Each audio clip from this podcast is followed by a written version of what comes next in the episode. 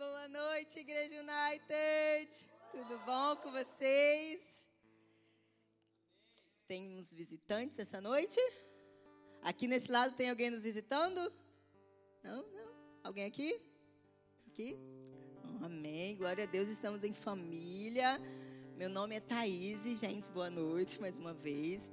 Eu sou uma das líderes em treinamento pastoral aqui desta casa. E para mim é uma honra muito grande estar aqui hoje compartilhando a palavra com vocês. Amém.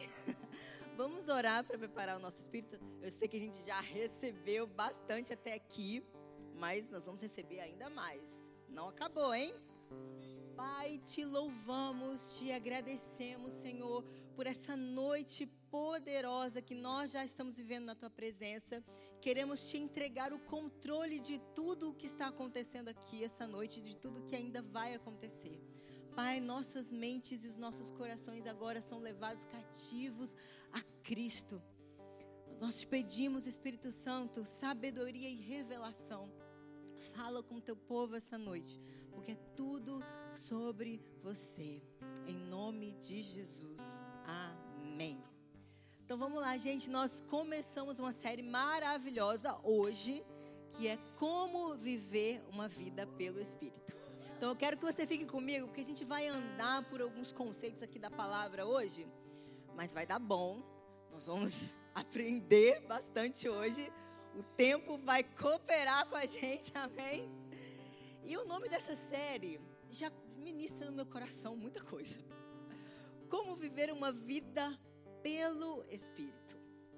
Não é uma vida pela minha força, não é uma vida baseada nas minhas capacidades, não é uma vida baseada naquilo que eu posso ou que eu não posso fazer, é uma vida pelo Espírito. Você já deve ter ouvido né, essa frase que diz que a vida ela é feita de escolhas. E a vida do crente também é feita de escolhas. Só que escolhas direcionadas por quem? Espírito, muito bom! E hoje a gente vai aprender sobre isso. Viver uma vida pelo Espírito.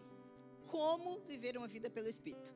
Mas antes vamos entender o que é viver uma vida pelo Espírito. Porque não dá para a gente falar como fazer algo sem primeiro a gente entender o que é esse algo que nós precisamos fazer. Primeiro eu vou explicar duas operações do Espírito Santo na nossa vida. Existe o Espírito em nós, que é quando nós aceitamos Jesus e o Espírito Santo passa a ser morada dentro de nós. Então ali ele começa a produzir dentro de nós o fruto do Espírito, que vai transformando nossa vida para nos abençoar, para produzir em nós santificação. E existe o Espírito Santo sobre nós que é o empoderamento, é o batismo com o Espírito Santo, é a unção que nos capacita para pregar a palavra, para impor as mãos e, e os enfermos serem curados. E essas duas operações do Espírito Santo, elas foram prometidas. A gente cantou hoje aqui sobre uma delas, em Joel 2, 28, que fala sobre o derramamento do Espírito. E essa é uma promessa do Espírito sobre nós. Também está lá em Isaías 61, que o Espírito do Senhor está sobre mim. Isso fala de poder. Mas também existe promessas sobre a primeira operação que a gente falou, do Espírito em nós. E uma dessas promessas, ela está lá em Isaías 30, 21, que diz assim: Quer você se volte para a direita, quer para a esquerda, uma voz atrás de você lhe dirá: Este é o caminho, siga-o. Isso está falando de diariamente te mostrar e te conduzir por um caminho e uma escolha. Então, o que é andar no Espírito? Andar no Espírito não é só andar em poder e não é só andar na santificação, é as duas coisas.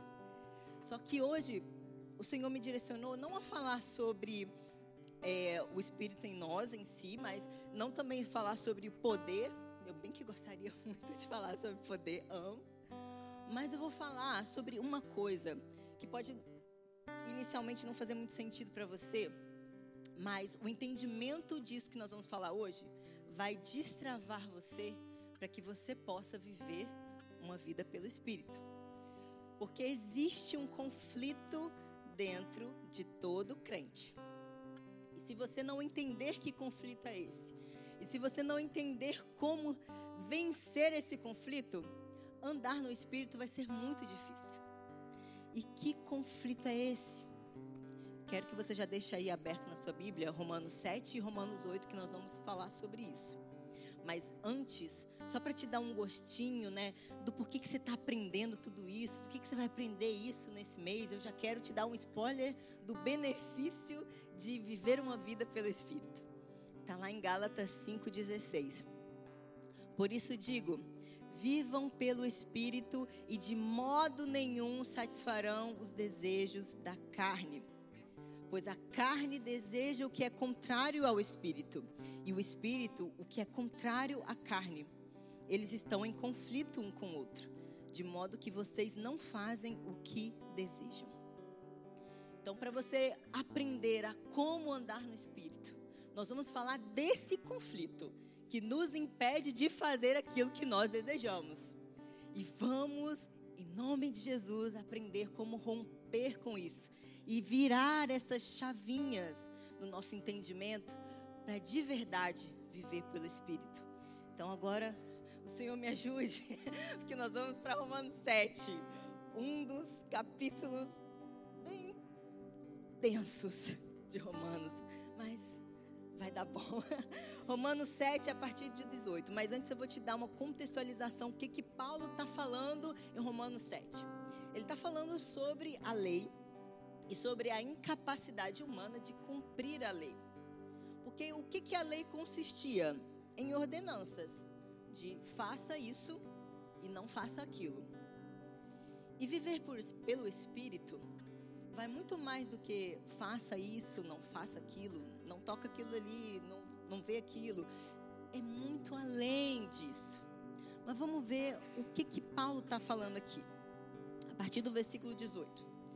Porque eu sei que em mim, isso é, na minha carne, não habita bem nenhum. Pois o querer o bem está em mim, mas não o realizá-lo. Porque não faço o bem que eu quero, mas o mal que não quero, esse faço. Mas se eu faço o que eu não quero, já não sou eu quem o faz, e sim o pecado que habita em mim. Assim, encontro esta lei: quando quero fazer o bem, o mal reside em mim. Porque, segundo o homem interior, tenho prazer na lei de Deus. Mas vejo nos meus membros outra lei, que guerreando contra a lei da minha mente, me faz prisioneiro da lei do pecado que está nos meus membros. Vamos dar uma pausa aqui para a gente entender alguns termos que ele está usando. Quando a palavra trouxer pecado, assim, o pecado no singular, ela não está falando sobre prática de pecado. Ela está falando sobre uma natureza, a natureza morta, caída. Mas quando ela fala sobre pecados no, no plural, ela está falando sobre a prática, sobre as obras da carne. Então, o que, que Paulo está dizendo aqui? que o conflito dentro dele, e que isso se resume ao conflito dentro de todo crente, na verdade não é sobre o querer, porque ele queria fazer o bem. O problema era o realizar. E essa questão ia além da vontade dele. Era uma questão de natureza. Ele encontrou dentro dele uma lei, ou seja, uma natureza, a lei do pecado, que o impedia de fazer aquilo que ele queria. Então a gente descobre que vai muito além do nosso desejar. É algo de natureza. Mas calma, a gente vai descobrir Jesus resolveu esse problema. Amém? Então, nós que somos crentes, muitas vezes quando a gente recebe Jesus, a gente fica nesse conflito aí. Eu quero fazer o bem, eu quero fazer o que é certo, mas aí eu não consigo. E aí eu faço o que é errado, e eu me arrependo, eu fico com remorso, e eu vou atrás de fazer mais um pouco de bem, aí eu faço mais bem, aí eu faço mal de novo, aí eu faço bem de novo, aí eu faço mal e eu faço bem. Eu fico doido, tentando fazer o bem mais forte, descobrindo que eu falho de novo, aí eu tento mais forte isso não é uma vida pelo Espírito. Isso é vida na sua força. Porque, olha, não me achem louca. E eu vou explicar biblicamente porque que eu estou falando isso. Mas o ser humano, ele não foi feito para escolher entre bem e mal. Você sabia disso? Ser humano não foi feito para escolher entre bem e mal. O ser humano foi feito para escolher entre vida e morte. Lá no Éden, era essa a escolha que havia. A árvore do conhecimento do bem e do mal, ela representava morte. E a árvore da vida representava a vida. Só que quando o ser humano, lá na queda, ele foi enganado, pensando que ele poderia decidir que era bem e o que era mal, ele comeu o fruto da árvore do conhecimento do bem e do mal, passou a conhecer o bem e o mal, só que aí o ser humano descobriu uma coisa: não é porque eu conheço o que é o bem que eu tenho capacidade de fazê-lo. Eu não tenho capacidade em, em mim mesmo. Então, o ser humano, ele descobriu agora uma infinita possibilidade de bem e uma infinita possibilidade de mal que ele poderia praticar. E hoje, na sociedade que a gente vive, o bem costuma ser bastante relativo, né? O bem, ele é relativo a contexto social, contexto político, contexto ideológico. E aí o crente fica no meio disso aí. Será que o que eu estou fazendo é bom? Será que o que eu estou fazendo é mal? Mas estão dizendo que é mal. Mas não, estão dizendo que aquilo que eu não faço é bom. E, e, e peraí, o que, que, que é isso? E a gente vai descobrir que com Cristo a gente voltou para o caminho. Não é mais a direita ou a esquerda, é o caminho que ele fala, é esse. Este é o caminho, ande nele. Amém? Vamos continuar aqui. Só para a gente ver na palavra também que o Senhor, ele sempre colocou para nós dois caminhos. E esses dois caminhos não era o que é bom e o que é mal. Era a vida e a morte. Lá em Deuteronômio 30, 19 e 20 diz assim: Hoje invoco os céus e a terra como testemunhas contra vocês, de que coloquei diante de vocês a vida e a morte, a bênção e a maldição. Agora escolham a vida, para que vocês e os seus filhos vivam, e para que vocês amem o Senhor, o seu Deus. Ouçam a sua voz e se apeguem firmemente a Ele, pois o Senhor é a sua vida e ele lhes dará muitos anos na terra que jurou dar aos seus antepassados, Abraão, Isaque e Jacó. O Senhor novamente coloca para o ser humano dois caminhos: morte e vida. Porque a morte, desde lá do Éden, ela representava o que? Desobediência. E a vida representava a obediência. Quanto mais você obedece, mais vida e vida e vida você tem. E quanto mais você desobedece, mais morte, morte e morte. Porque entre vida e morte não existe relativismo. Ninguém vai dizer, ah, tá meio vivo ou tá meio morto. Ou é morto ou é vivo. Não tem relativização. Ninguém vai dizer, ah, mais ou menos morto, mais ou menos vivo. E é isso que o Senhor quer para nós, uma vida onde tudo está claro não existe essa linha cinza, essa linha tênue, tipo, ai, talvez isso seja bom, talvez isso, seja mal. Não, é vida e morte. E o Espírito Santo te dá o caminho da vida. Vamos voltar para Romanos 7. Agora no versículo 24. Quero ler nessa versão aqui, King James, que diz assim: Miserável homem que sou, quem me livrará do corpo desta morte? Quando eu li isso pela primeira vez, eu me identifiquei muito com Paulo porque eu podia sentir. Você consegue sentir o desespero? Miserável homem que sou, quem me livrará do corpo dessa morte? Ele está desesperado. E eu me identifiquei que eu também estava desesperada. Talvez você esteja desesperado hoje. E a gente vai ver que assim como ele teve solução, nós também temos. Mas olha que coisa interessante muitos comentaristas bíblicos, eles ficam né, discutindo sobre qual é esse significado do corpo desta morte, ou corpo de morte.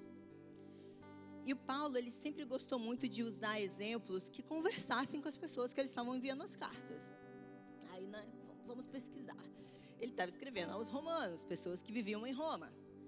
Não sei se você sabe, mas Roma era uma, um dos impérios mais cruéis em castigos e em condenações. Vide a cruz de Cristo. E aí, pesquisando sobre isso, eu descobri que tinha uma das torturas, né, uma das condenações romanas, que era muito horrível. É, alguns divergem, né, falando que essa era um, um, costume, na verdade, etrusco, de uma outra civilização. Mas em Roma havia outra forma também. Os etruscos, eles amarravam pessoas a cadáveres. Mas não era tipo assim no pé, não. Era rosto com rosto. Era bem coladinho mesmo, assim. E geralmente eram pessoas que, tipo, se alguém tinha matado alguém, o cadáver que a pessoa tinha matado era amarrado nela. Isso aí é a parte da divergência. Mas uma parte de uma outra tortura, né, uma outra condenação que havia em Roma, era que eles cortavam a barriga de um burro e amarravam a pessoa viva dentro dele e costuravam. Porque enquanto aquele corpo tivesse em decomposição, a pessoa viva ali dentro também começava a ser devorada. Tá bem nojento, não tá? Agora você consegue entender a dimensão do desespero quando ele fala: Quem me livrará do corpo de morte? Ele está falando, cara, eu estou vivo, mas eu estou amarrado a algo que lentamente vai me matar aos poucos vai tirando a vida de mim. E quem vai me livrar dessa condenação horrível? Versículo 25. Glória a Deus por Cristo Jesus. Aleluia! Olha, você sente o alívio agora? Ai, glória a Deus por Cristo Jesus. Ele vai me livrar dessa condenação horrível. Mas olha o que, que ele continua falando.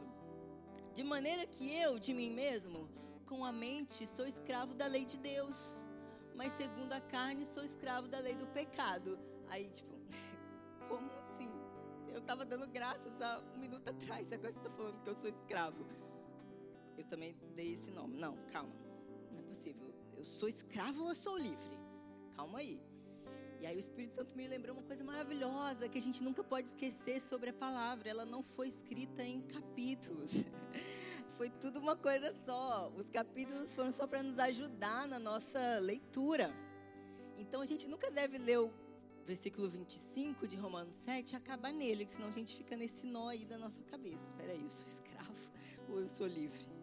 A gente tem que continuar lendo, então para Romanos 8. Romanos 8:1 diz assim: Agora, pois, já não existe nenhuma condenação para os que estão em Cristo Jesus, porque a lei do Espírito da vida em Cristo Jesus livrou você da lei do pecado e da morte. Lembra que ele falou que existia uma lei no corpo dele que ele identificava, a lei do pecado, que o impedia de fazer aquilo que ele queria? Resolvido em Cristo. Ele mudou o problema, que não era um problema de querer, era um problema de natureza. A gente podia querer o quanto a gente quisesse fazer o certo, escolher certo, escolher a vida. Mas a nossa natureza não o permitia. Então por isso que ele não veio só para reforçar mais um conjunto de regras para nós. Ele veio mudar a nossa natureza. Ele veio transformar aquela natureza morta que inclinava para as coisas da morte para agora uma natureza viva pelo Espírito, inclinada, inclinada para as coisas do Espírito. Então vamos continuar lendo Romanos 8, maravilhoso. Porque aquilo que a lei não podia fazer, por causa da fraqueza da carne, ou seja, da natureza, da incapacidade de fazer o que era certo, isso Deus fez, enviando o seu próprio filho em semelhança de carne pecaminosa. E no que diz respeito ao pecado, e assim, Deus condenou o pecado na carne, na carne de quem? Na carne de Cristo, a fim de que a exigência da lei se cumprisse em nós, que não vivemos segundo a carne, mas segundo o Espírito. Os que vivem segundo a carne se inclinam para as coisas da carne, ou seja, aqueles que ainda não têm nova natureza, vão naturalmente se inclinar para as coisas da carne. Mas agora os que vivem segundo o Espírito, ou seja, as novas criaturas, se inclinam para as coisas do espírito. Pois a inclinação da carne é morte, mas a do espírito é vida e paz. Você consegue enxergar isso? Que todas aquelas exigências, faça, não faça, olhe, não olhe, foram cumpridas em Cristo para que eu e você agora pudéssemos apenas escolher vida, escolher obedecê-lo, não mais uma, uns trocentas mil regras, mas apenas seguir a voz que nos aponta: este é o caminho, ande nele. Mas vamos continuar lendo Romanos, muito bom. Versículo 10, Romanos 8. Se, porém, Cristo está em vocês, o corpo, na verdade, está morto por causa do pecado, mas o espírito é vida por causa da justiça. Se em vocês habita o espírito daquele que ressuscitou Jesus dentre os mortos, esse mesmo que ressuscitou Cristo dentre os mortos, vivificará também o corpo mortal de vocês por meio do seu espírito que habita em vocês. Assim, pois, irmãos, somos devedores não à carne, como se estivéssemos obrigados a viver segundo a carne. Porque se vocês viverem segundo a carne, caminharão para a morte. Mas se pelo Espírito mortificarem os feitos do corpo, certamente viverão. Então, essa é a vida pelo Espírito. Inclinado para as coisas do Espírito, inclinado para a obediência. E olha só, mais uma vez, Romanos 8,14 diz assim: Pois os que são guiados pelo Espírito de Deus são filhos de Deus. Você agora é filho, você agora é guiado, você agora pode receber direção para tomar as decisões certas na sua vida, para viver pelo Espírito de fato. Porque vocês não receberam um espírito de escravidão para viverem outra vez atemorizados, mas receberam o espírito de adoção, por meio do qual clamamos Abba, Pai. O próprio Espírito confirma o nosso espírito que somos filhos de Deus. E se somos filhos, somos também herdeiros, herdeiros de Deus e co-herdeiros com Cristo, se com ele sofremos, para que também com ele sejamos glorificados. Então, existem três chaves que a gente vai virar agora para a gente poder realmente caminhar nessa verdade de viver uma vida pelo Espírito. Primeira chave que você precisa virar: você é livre. Você é livre. Aquele conflito todo narrado aqui em Romanos 7, ele te aponta para um lugar que está em Romanos 8.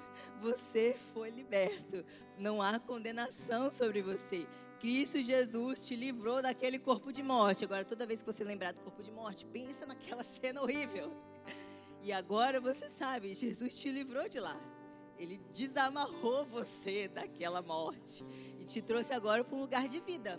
Então você é livre. Você não é obrigado a viver segundo a carne. Você agora tem habilitação para viver pelo Espírito, para ser dirigido pelo Espírito Santo. Amém? E a segunda chave que você precisa virar é que você é filho. Porque existe uma diferença, sabe? Entre uns, a pessoa é escravizada e aí ela é liberta. Ela se torna, pode se tornar um trabalhador livre.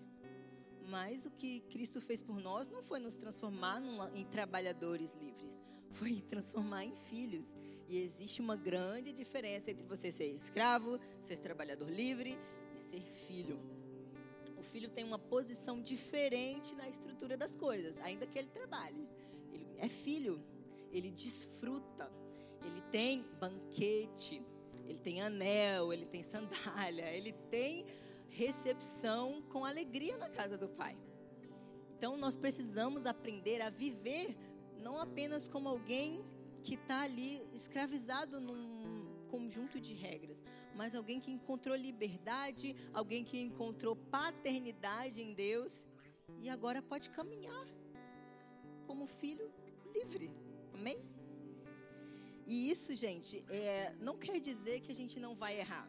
Porque o problema do pecado, né, o pecado no singular, foi resolvido. Que agora a gente não tem mais natureza, aquela natureza morta. Mas ainda existem os pecados que são as obras da carne, que a gente vai precisar continuar lutando. A gente não precisa mais lutar pela mudança de natureza. Cristo fez isso.